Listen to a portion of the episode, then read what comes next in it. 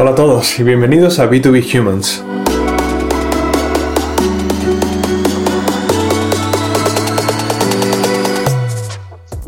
En este episodio hemos contado con Catherine Robles. Ella es Director of Sales en Vanilla Soft en Toronto y comentamos varios temas súper interesantes. Por ejemplo, la escena actual de negocio en Canadá, la cultura latina en B2B, especialmente en SaaS, un nuevo enfoque en la parcela de recruitment y también los efectos del nuevo comprador B2B en los equipos de marketing y de ventas. Espero que lo disfrutes. Muchísimas gracias, Catherine, por estar con nosotros en B2B Humans. Eh, es un placer. Hemos estado muy bien de tiempo intentando cerrar una llamada y, para conocernos eh, virtualmente, que hemos estado hablando mucho. Bueno, estábamos comentando un poquito fuera de, fuera de antena sobre, sobre Toronto, ¿no? Que es donde, donde tienes tu sede y donde tienes tu familia. Y, estamos hablando de la, de la multiculturalidad de, de, Canadá, ¿no? Y cómo esto está afectando positivamente a los negocios allí, ¿verdad? Sobre todo en tech también. Correcto, Juan. Bueno, gracias por haberme invitado. De verdad que Em, nos demoramos en llegar a este punto porque sí, como tú lo dices, hemos estado intercambiando mensajes, activos, opinando, colaborando y bueno, por fin nos podemos sentar frente a frente, por decirlo de cierta manera, a través de esta cámara y, discutir un poquito cómo están las cosas hoy en día. Yo estoy en Toronto, originalmente de Colombia. Eh, tengo de los dos networks, entonces tengo mucha gente que habla español y también tengo mucha gente, pues, por la gran mayoría de personas anglosajones. Y, y bueno, sí, Canadá está bien fuerte en cuanto a las oportunidades de negocio. Y como yo te estaba mencionando anteriormente, el hecho de que sea tan multicultural hace que la gente sea mucho más abierta a probar nuevas cosas, a cuestionar inclusive la manera en la que están haciendo las cosas, porque al final del día ahí es donde salen las grandes ideas cuando tú cuestionas ese status quo, ¿verdad? ¿Qué puedo hacer? Para mejorar este estado y llevarlo a un mejor lugar. Y hemos visto un poquito, un poco como, como también en los últimos 18 meses, ¿no? Año y medio, después de toda la, la situación global, cómo ha, cómo ha incluso acelerado todo esto exponencialmente, ¿verdad? ¿Cómo, cómo lo has vivido ahí en, en Canadá? Oye, es impresionante la cantidad de personas que a raíz de toda la incertidumbre, eh, los cambios económicos, el impacto inclusive de poder salir y socializar, han tomado esta oportunidad para de verdad seguir sus sueños y explorar sus ideas. Y simplemente buscan, gracias al network que se ha abierto también, ¿verdad? Todo el mundo está guardado, nadie puede salir, entonces todo el mundo está en estos networks online, comunidades por todas partes, entonces hay más de ese ambiente colaborador. Absolutamente. Y qué importante es, ¿no? Tener esa mentalidad, quizás, o muchas veces verse forzado a tener que, que, explorar otras vías y lo que está despertado para mucha gente, ¿no? El cambio sido interesante. O sea, yo, yo soy una de esas personas que realmente está positivo o se siente bien con todo lo de la pandemia. ¿Y por qué digo esto? Porque anteriormente yo estaba de la oficina a la casa los niños, tengo familia, tengo que estar pendiente de los niños, tengo que estar no sé qué. Entonces me quedaba, la verdad, muy poco tiempo al final del día para, para construir un network, para conocer gente. Y ponerme a, a ir a conferencias, nunca he sido una persona de conferencias, de mm. pararme allá y sonreír y mucho gusto, mi nombre es Katherine, ¿cómo está? No me sale natural. Ahora que todo está online y todas estas comunidades han empezado a abrir simplemente para personas como, como, como yo, es una gran ventana al poder conectarse con otros. Y así fue realmente como nos conocimos. Nos conocimos a través de Rev Genius, hey, gente en ventas, gente en mercadeo que hable español, porque además esa es la otra, ¿verdad? Tú ya puedes empezar a hacer tus pequeñas comunidades donde tienes más en común que solamente la profesión o el mercado que tú, en el que tú trabajas. Y es interesante, digamos, para mí acá en, en Canadá, y lo he oído de mucha gente en Estados Unidos iguales, los que hablan español nos cuesta trabajo encontrar más gente que habla español dentro de nuestra profesión. Yo no sé si sea porque queremos de cierta manera esconder eso, o no sé si sea porque simplemente estamos enfocados, o por, naturaleza el latino está enfocado de pronto a otro tipo de profesiones. Puede ser, no sé. En nuestro caso, pues estamos comprometidos. De hecho, estamos tanto aquí como en Reino Unido y tenemos personas aquí del equipo y personas en Londres pero estamos comprometidos mucho con el mercado español y con desvelar y con comentar ideas y todo esto, trasladarlas al mercado español y dar, dárselas a la gente, ¿no? Para que puedan, pues, eh, ver esta perspectiva y sacar sus propias conclusiones, etcétera, ¿no? Entonces, entiendo perfectamente a, las personas que a lo mejor no se sienten tan cómodas en, pero creo que debemos quizás tratar de, de darle un empujón y de ponernos en ese lado incómodo, ¿no? Y tratar de expresarnos, porque creo que será para el beneficio de todos los, de todos los latinos, ¿no? Y toda, toda la comunidad latina. Completamente de acuerdo contigo, o sea, yo tengo exactamente el mismo problema. Yo nunca trabajé en español. Y yo te lo dije a ti hoy, precisamente antes de conectarnos. Puede que haya momentos donde yo tartamudee o no sepa las palabras que son y me siento súper mal porque es que yo hablo español todo el tiempo. Mi esposo es colombiano, nosotros tenemos dos niños y queremos que, dos hijos, una niña y un niño, y nuestra responsabilidad como papás es que ellos aprendan español. Entonces, nuestra herencia más grande para nuestros hijos claramente es el idioma. En la casa solo hablamos español, pero yo nunca he trabajado en español. Ahora, lo bueno al final del día es que ya sabemos que obviamente inglés es el idioma de los negocios. Entonces, muchas culturas, sin importar la verdad en qué idioma hablas ya, inclusive sea francés, español, sea el que sea, hay mucha terminología que se mantiene en inglés y tú tratas de traducirla como para poner, poderla poner mejor en contexto, pero no hay ni siquiera necesidad de eso, ya todo el mundo entiende. Mm. Leads, todo el mundo sabe que es un lead hoy en día. Engagement, inclusive es una palabra que es mucho más fácil de relacionarse cuando tú estás hablando en inglés con la palabra engagement que cuando lo tratas de traducir al español, algo ahí no funciona. Sí, sí, engagement eh, es un gran ejemplo. hay unas palabras que es simplemente muy difícil. Eh, y pierden. Es igual que cuando uno trata de traducir. Yo me encuentro en, ese, en esa misma barca. Muchas veces también trato de traducir expresiones del español al inglés. Par de cosas que a mí me gusta siempre recalcar en eso. Uno es, eso es lo que nos hace diferentes. Porque es que como, como personas hispanas, también tenemos un paquete y una codificación completamente diferente y lo que ofrecemos a una relación, a una conversación, a un ambiente, ya sea laboral o sea personal o lo que sea, es muy diferente a lo que otra persona va a traer. ¿Y cómo ha ido eh, en Vanilla Soft hasta ahora? Sí, ya seis meses. Ha sido una mm, trayectoria bastante interesante. Em, yo he estado en ventas toda mi vida. Mi vida laboral ha sido en ventas, en diferentes industrias. Yo hice investigación de mercados, yo hice professional services en KPMG, eh, he hecho varias, varias industrias diferentes. Y es chistoso porque cada vez que uno llega a una industria, siempre está la gran frase o la gran bandera de nosotros somos diferentes. Si usted no ha estado en nuestro ambiente, no va a entender lo que pasa. No es verdad.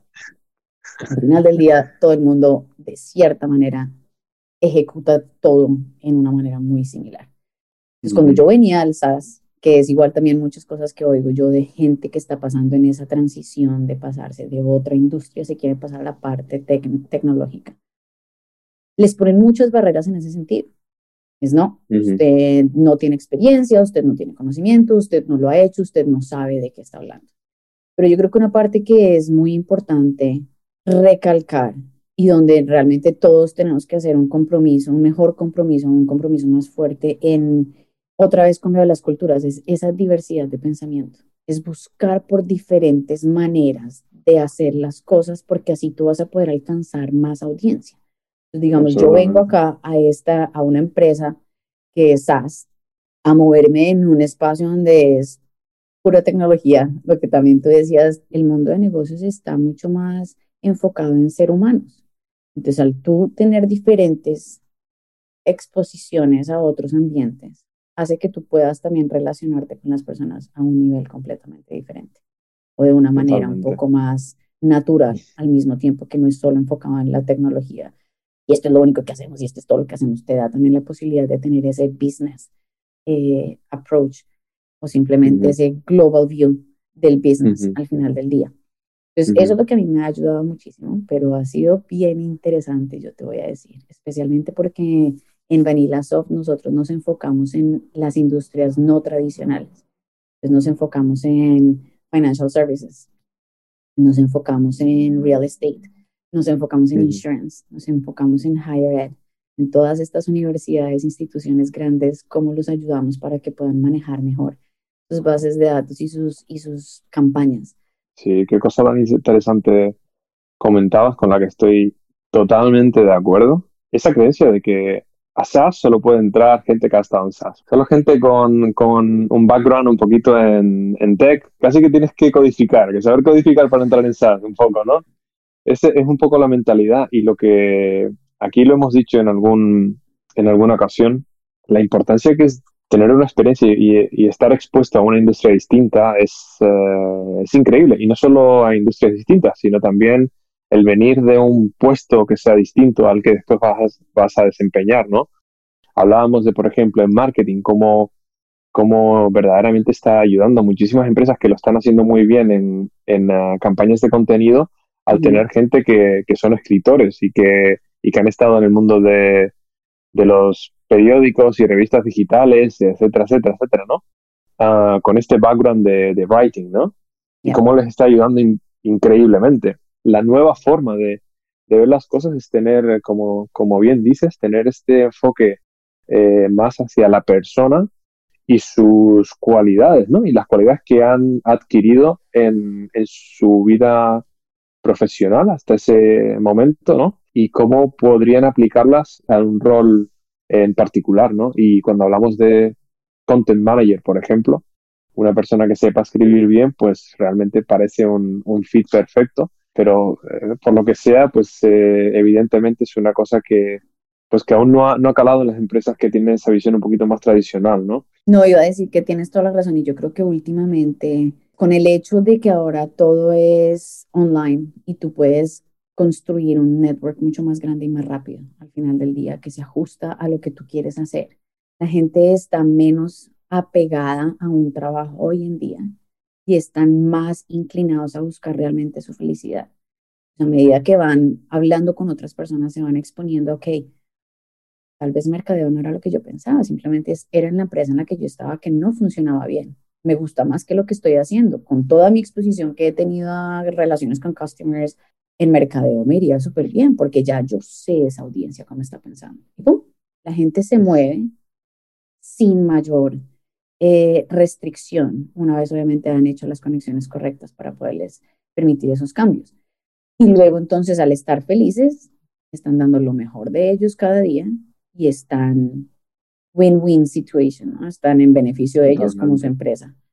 Eh, es súper interesante también esto que comentas porque las empresas que, que, vemos que están haciendo las cosas bien, ahora lo que están ofreciendo a, a nuevas incorporaciones, a nueva gente que se, que se incorpora al equipo, es, es un plan de crecimiento en su vida profesional, no solo crecimiento dentro de la empresa. Es, eh, es la, la, capacidad de admitir que una persona probablemente no va a estar toda la vida en esa empresa, sino va a estar una serie de años y cómo la empresa puede ofrecer ese camino hasta llegar ahí, ¿no?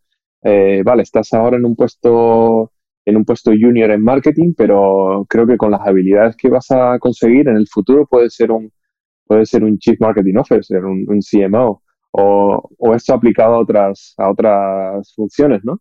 Eso es, eh, es algo que también ha, ha, cambiado muchísimo en este, siento como que ha cambiado mucho en los últimos, el último año y medio, ¿no?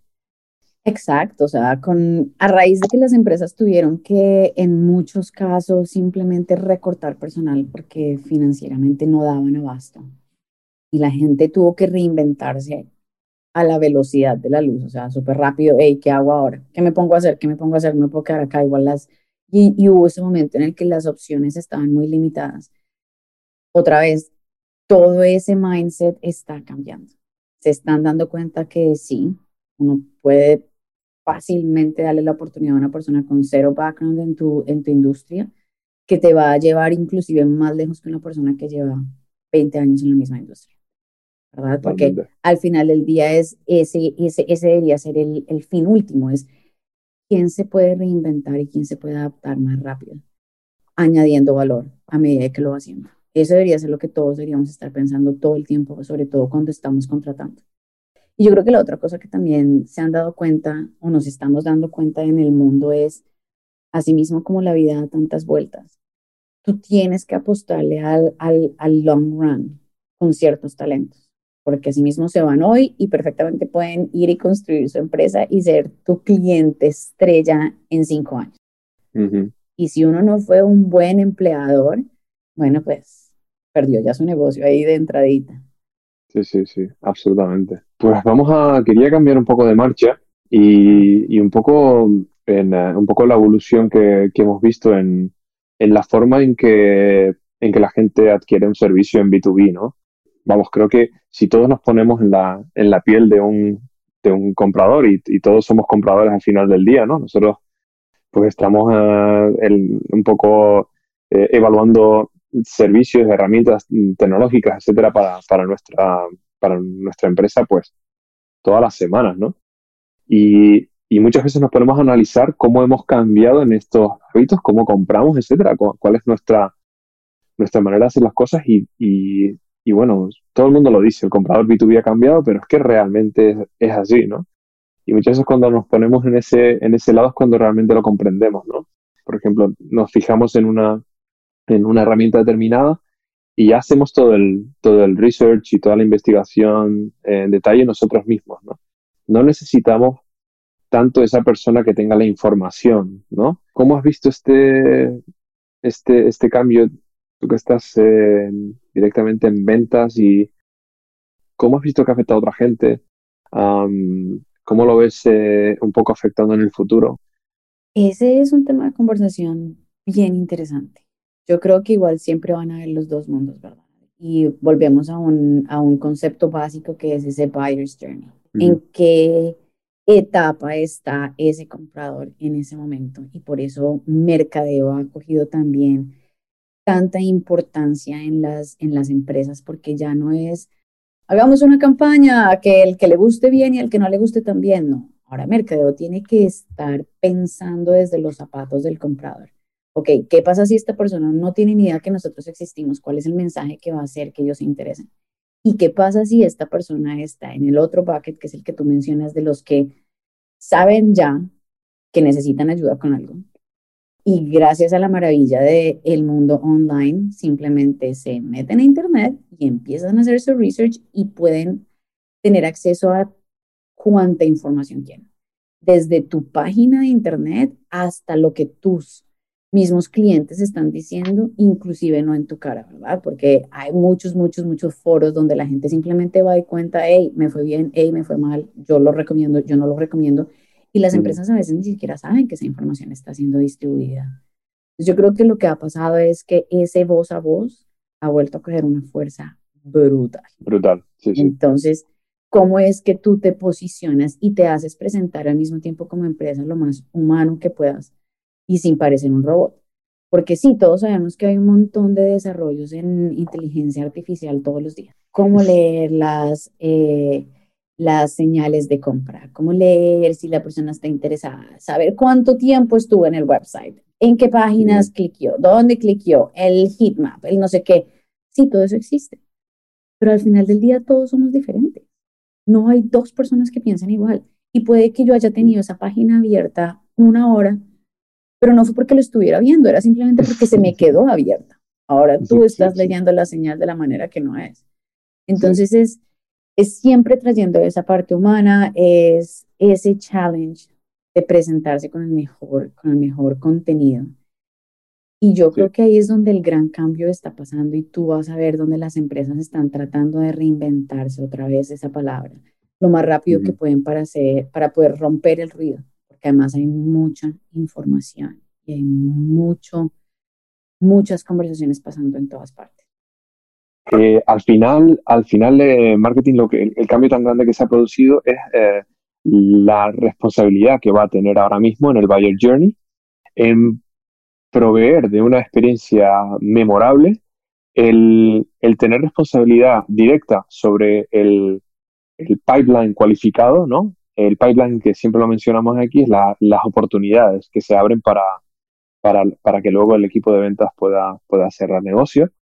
Entonces, eh, estamos viendo ese, ese gran cambio, ¿no? Porque en los últimos 10 años, 15 años, con un poco con, con, la, con la mentalidad y la metodología que, que un poco la industria tech estaba poniendo en, en práctica, uh, pues lo que se ha llevado es que, eh, bueno, pues ventas eh, haya, haya estado recibiendo pues mm, el 99% de las oportunidades de parte de marketing eh, pues eh, muy malas, ¿no? Y con cero posibilidad de, de, de, cierre. Y esto pues en algún momento tenía que cambiar, ¿no?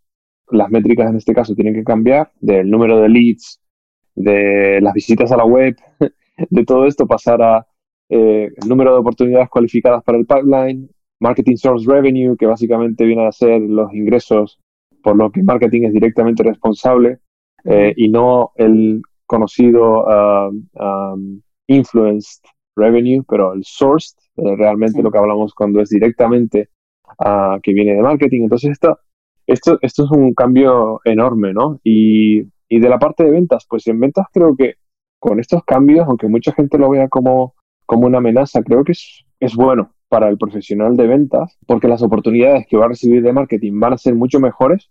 Yo recuerdo en los puestos también en que he estado en ventas, yo estaba en ambos, en, en ambos lados, ¿no? Estaba últimamente ya más en generación de demanda, en marketing, pero antes en ventas B2B directamente y, y teníamos que, que encontrar la manera de crear pipeline no confiar en marketing. Marketing estaba ahí para crear los brochures y de vez en cuando nos llegaba algún que otro lead, pero siempre eran bastante malos, nunca cerraban estos leads, ¿no? Entonces, um, esto ya tiene que cambiar, ¿no? Y, y, al final, pues la eficiencia de las empresas está, pasa a ser una parte muy, muy importante. Y creo que el rol de la persona de ventas, pues se, se va a especializar mucho. Va a ser uh, una persona que sí que va a seguir, eh, pues arreglando su propio sus propios prospectos y creando su propio pipeline directamente, pero ya sin confiar tanto en, a lo mejor en un SDR, eh, quizás el equipo de SDR tiene que reducirse un poquito y también especializarse un poco más, uh, pero creo que en, en, general son buenas noticias tanto para eh, ventas como para Customer Success en este sentido, porque bueno, pues ya las oportunidades y el buyer journey será distinto, entonces la gente llega a atención al cliente con habiendo tenido otra experiencia, ¿no? pues eh, ahí pues menos problemas, menos churn, menos conflictos, ¿no? Menos support, etcétera, etcétera. ¿Cómo lo ves, Kath?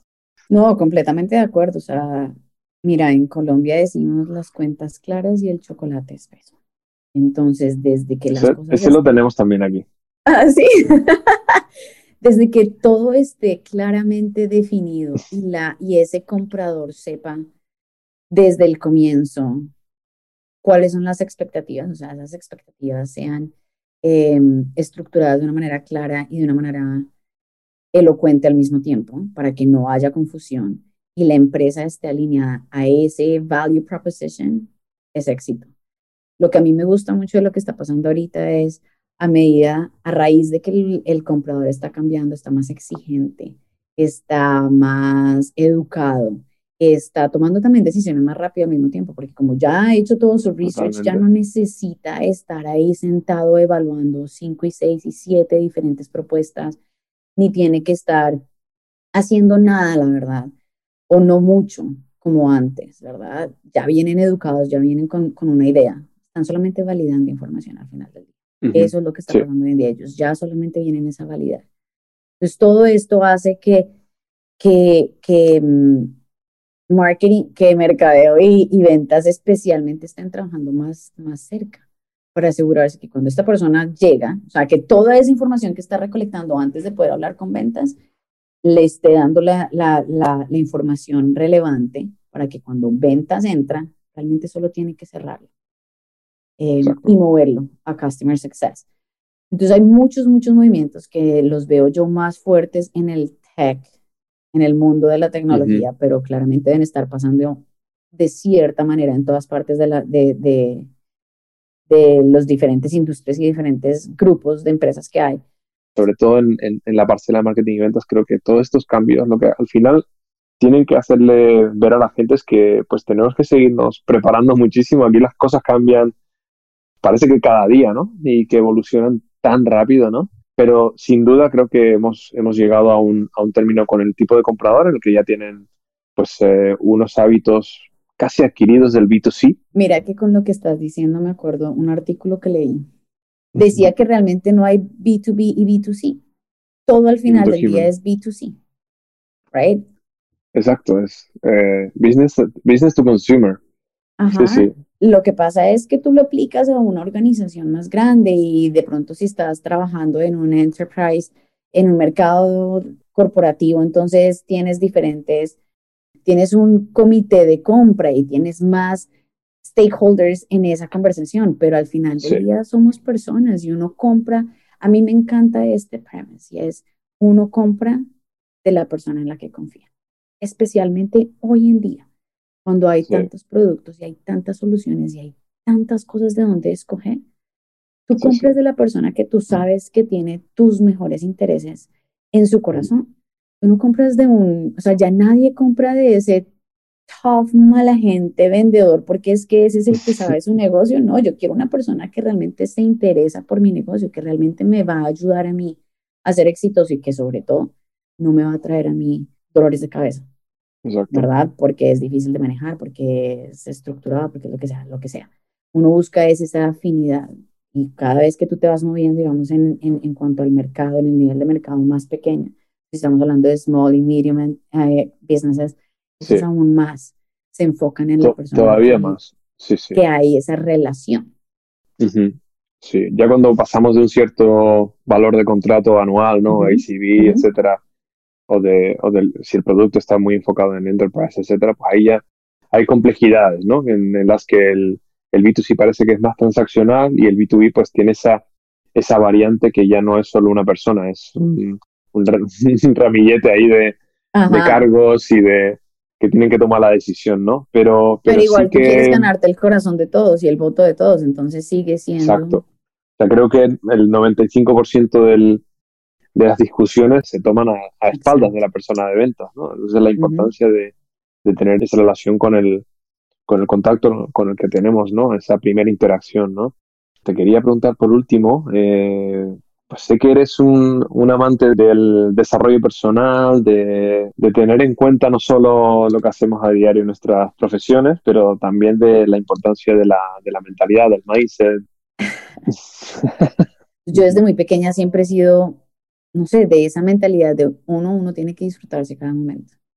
Y dos, tiene que enfocarse en las cosas buenas o tratar de buscar enfocarse en las cosas buenas dentro de lo que se está viviendo Sí, hay momentos que son muy complicados, hay momentos que son muy difíciles, pero sin embargo uno tiene que tener esa esperanza de que las cosas van a mejorar.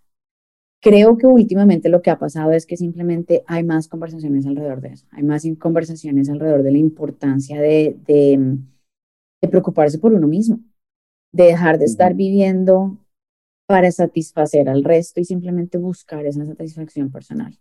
Con todo lo que pasó ahorita con el COVID, también se ha abierto mucho la conversación alrededor de esos, ¿cómo se dice en español?